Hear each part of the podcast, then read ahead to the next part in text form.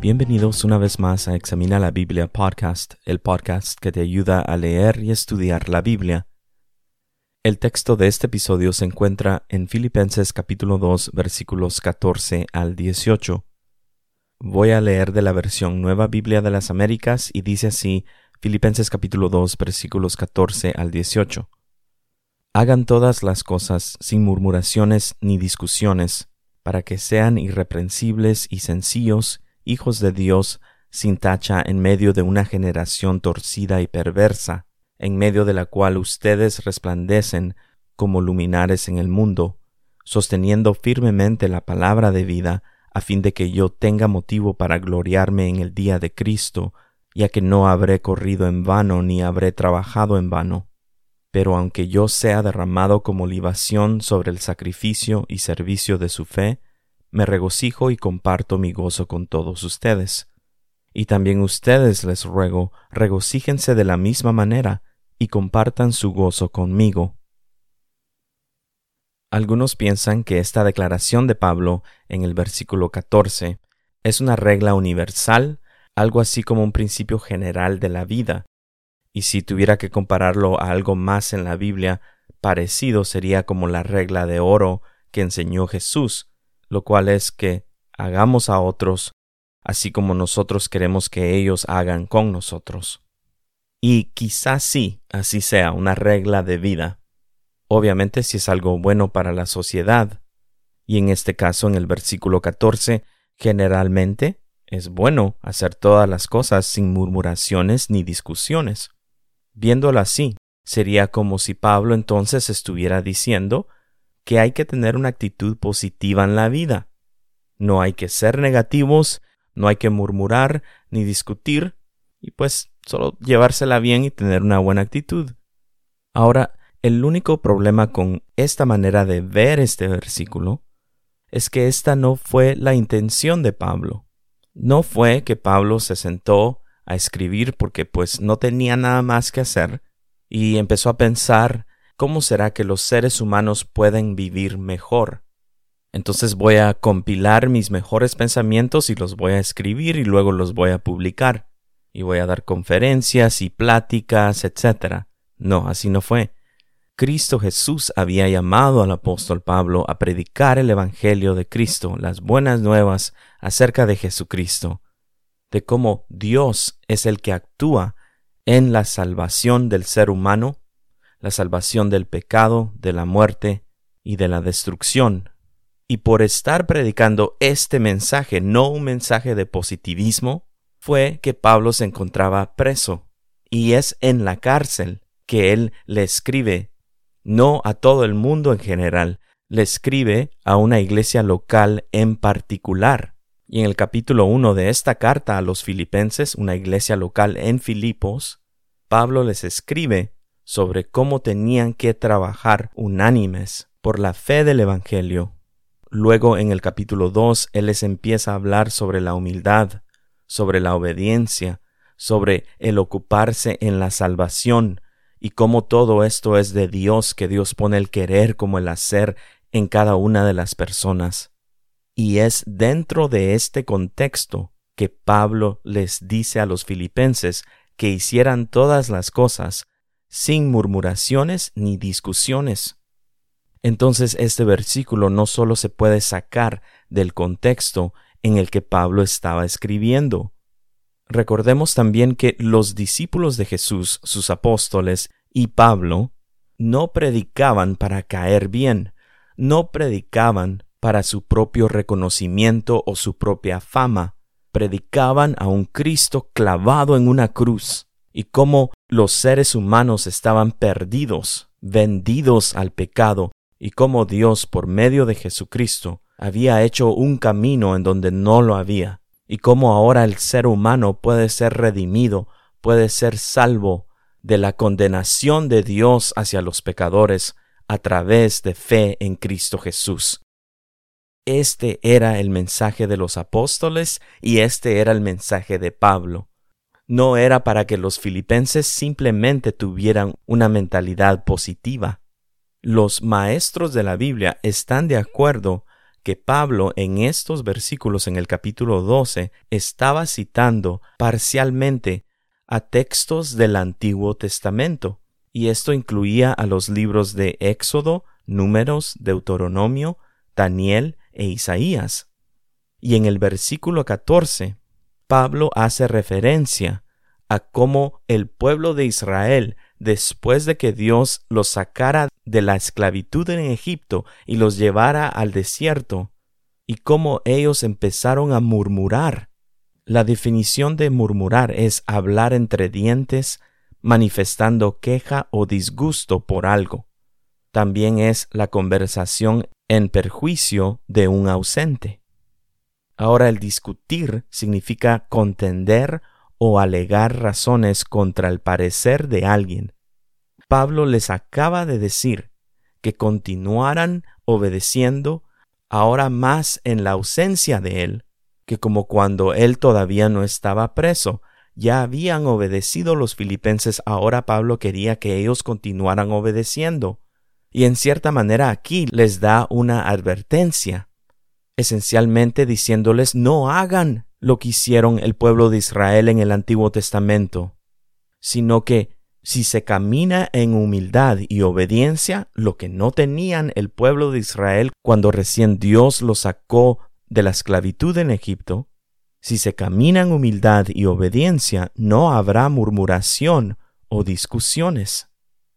Había dicho en otro episodio anterior que Dios es la autoridad suprema esto es lo que la Biblia enseña. Y también la Biblia enseña que hay cuatro diferentes autoridades establecidas por Dios aquí en la tierra. Vimos la autoridad en el hogar, la autoridad en el gobierno, la autoridad en el trabajo y la autoridad en la iglesia.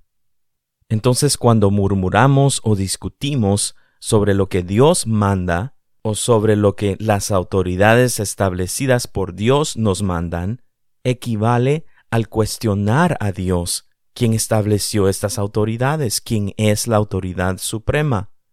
El pueblo de Israel se ponía a murmurar, se ponía a discutir lo que Dios mandaba por medio de su siervo Moisés.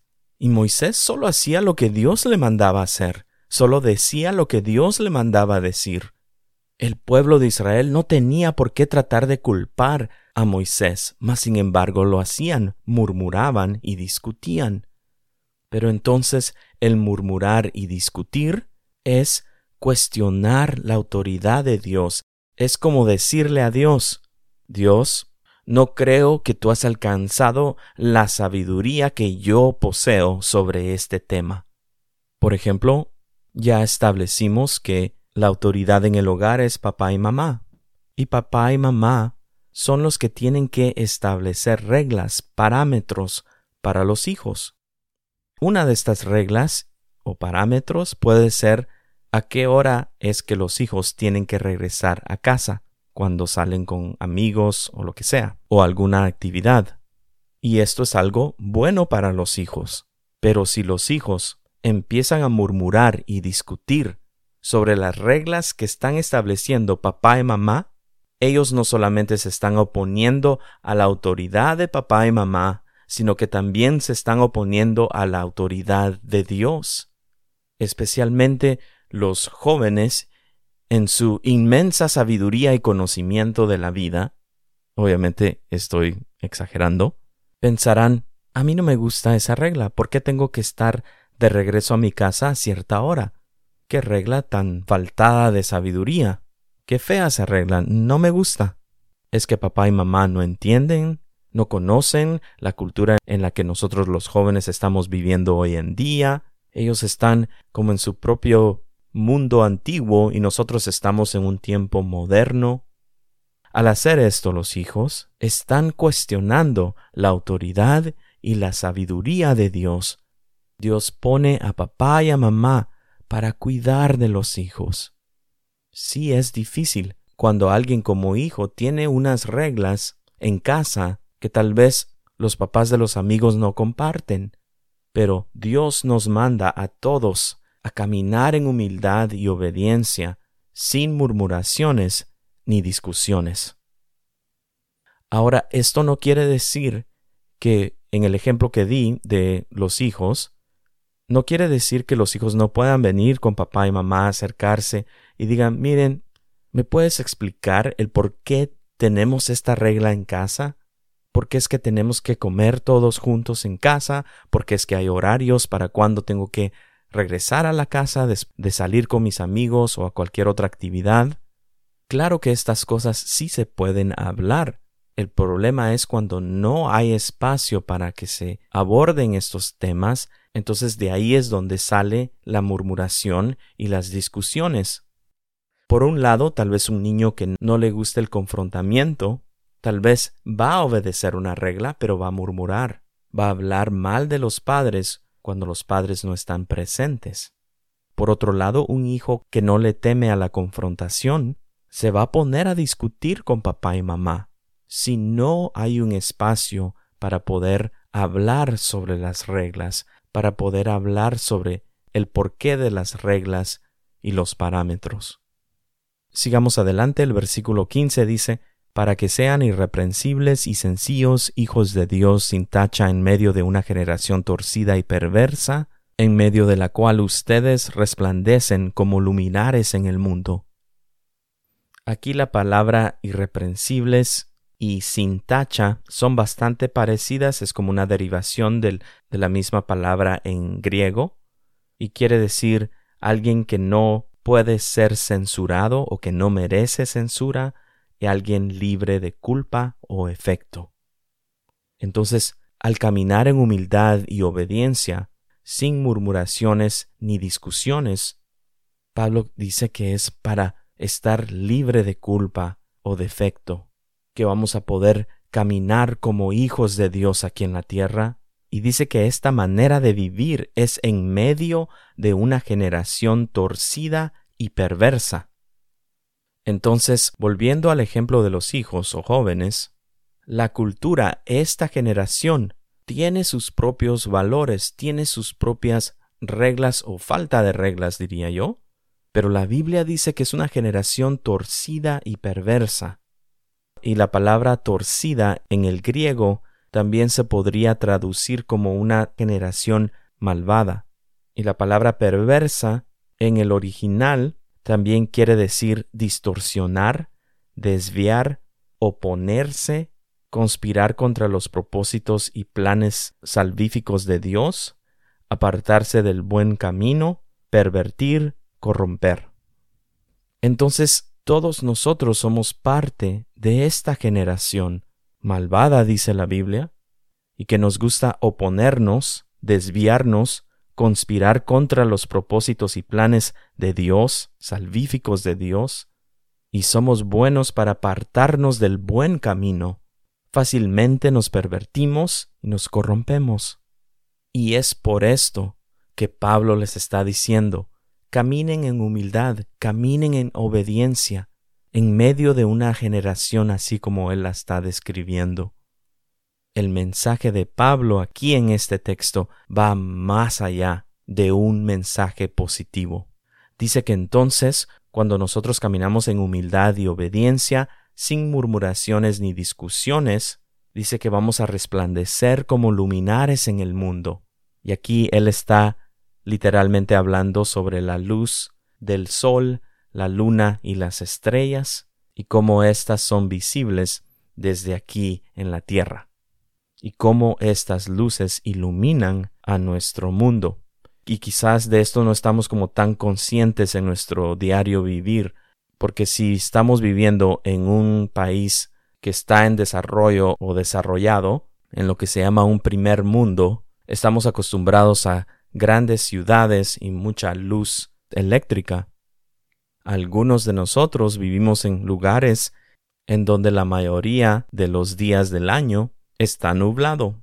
Entonces, tal vez en nuestro diario vivir no estamos tan acostumbrados a la luz que vemos arriba en, el cielo, pero esta es la imagen que Pablo está usando. Si nos vamos lejos de la ciudad y está despejado el día, en la noche sí podemos darnos cuenta de los luminares en el cielo, ¿verdad? Entonces a esto se está refiriendo Pablo, y es por esto entonces que papá y mamá tienen un gran trabajo al estar criando a sus hijos, porque Dios nos llama tanto a papá y a mamá como a los hijos a resplandecer como luminares en el mundo. Así como en la noche la luna puede iluminar la tierra, así también nosotros somos llamados a ser luz en un mundo oscuro. Sigamos adelante, versículo 16 dice, sosteniendo firmemente la palabra de vida, a fin de que yo tenga motivo para gloriarme en el día de Cristo, ya que no habré corrido en vano, ni habré trabajado en vano. Y aquí Pablo hace referencia a esta palabra de vida, la cual es el mensaje del Evangelio de Cristo. Las buenas noticias acerca de Jesucristo es la palabra de vida. Otra vez, no era que Pablo les estaba escribiendo a los filipenses a que tuvieran una actitud positiva. Y que conste que no hay nada malo con tener una actitud positiva, pero ese no era el mensaje de Pablo. Les decía que sostenieran firmemente esta palabra de vida, y la palabra de sostener firmemente en el original quiere decir tener o retener, aplicar, observar, atender, verificar esta palabra de vida, trabajar esta palabra de vida. Esto es lo que Pablo quería que los filipenses hicieran. Dice, a fin de que yo tenga motivo para gloriarme en el día de Cristo. Pablo estaba apostando, si se puede decir así, su vida en este mensaje del Evangelio, mirando hacia adelante mirando hacia el día glorioso de Cristo, en el cual Él estaba esperando su recompensa. Todos los cristianos esperan este gran día de Cristo, en donde Cristo vendrá y dará su galardón a los fieles a Él. Pablo estaba comprometido con el llamado de Dios a su vida, tanto que él se encontraba preso cuando escribe esta carta, y tanto así que él estaba dando su vida para el beneficio de los filipenses. Entonces, si los filipenses no obedecían a Pablo, en ese sentido él decía que pues no quería trabajar en vano. Sigamos adelante.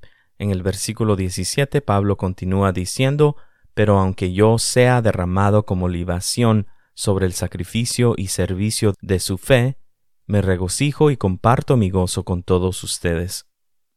Pablo estaba gozoso de estar predicando el Evangelio y de poder sufrir por el Evangelio.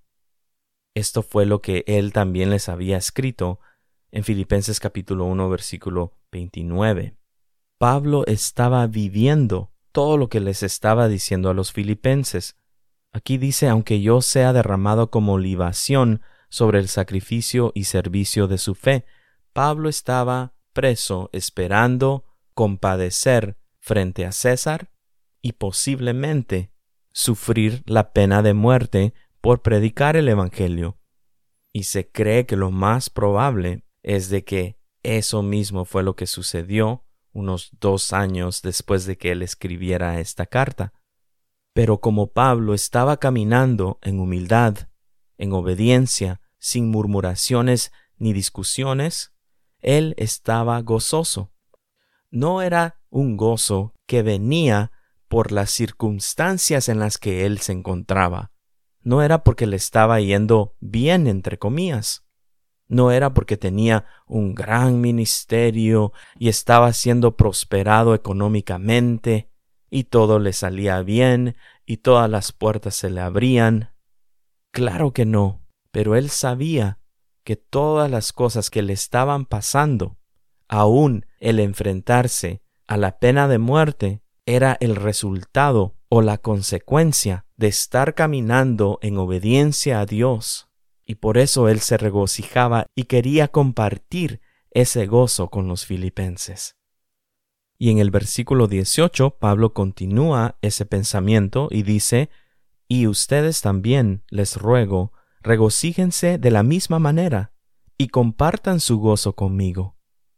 Pablo les anima a los filipenses a que caminaran en obediencia sin murmuraciones ni discusiones y que posiblemente iban a experimentar situaciones o circunstancias adversas, pero que a pesar de estas cosas, el hecho de que ellos estaban caminando en humildad y obediencia delante de Dios, ellos también podrían experimentar ese gozo y también poder compartirlo con Pablo.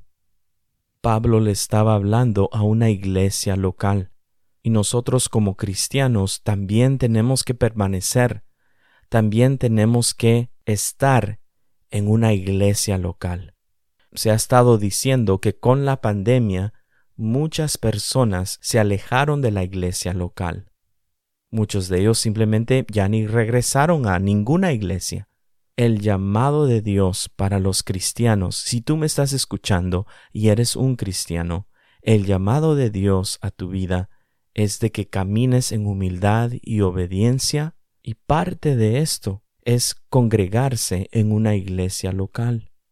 Y al caminar en obediencia a Dios, quizás no todo va a salir bien, de igual manera como con Pablo, pero al obedecer a Dios podemos experimentar gozo, un gozo genuino, un gozo de Dios, un gozo no basado en nuestras circunstancias, sino basado en la felicidad de caminar con Dios. Y en Cristo Jesús lo podemos hacer.